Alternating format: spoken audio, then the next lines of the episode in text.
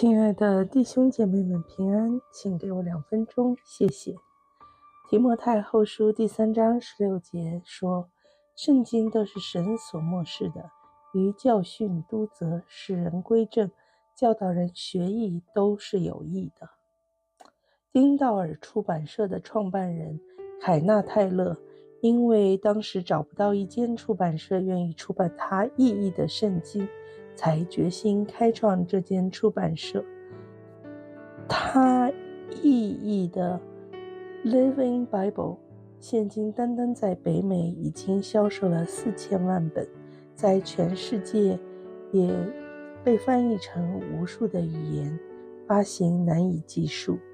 这位在大学时候研究动物学，并且曾经取得神学硕士和文学博士的多才之士。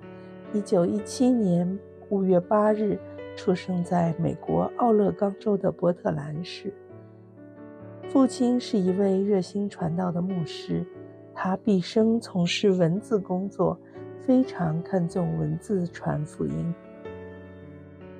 泰勒一共有十个子女，在繁忙的工作之余，他和妻子仍然会拨时间向孩子们讲述圣经故事。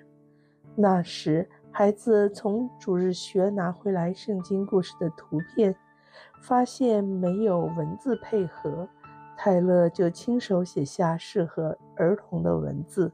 至今，他所写的《The Bible in Pictures for Little Eyes》，Story for the Children's Hour, Devotions for Children's Hour，仍然非常受到欢迎。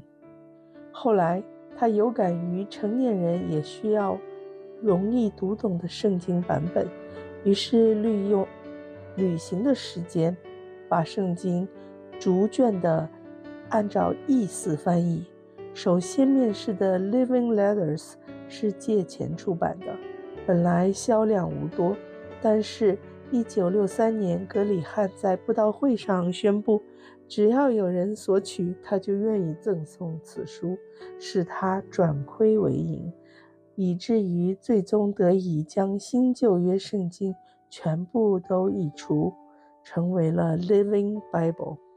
他在回忆录里边，《我的一生蒙引导的旅程》中说：“我体会到，祷告固然会带来能力，但神的话语能够塑造。”我们的性格，文字最大的功用是在记录并且传递思想。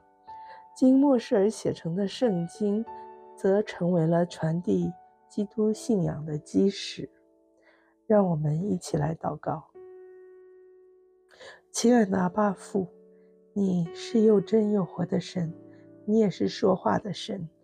你赐给我们整整一本圣经。有六十六卷书，你通过四十多位作者向我们说话，因为你愿意让我们来认识你。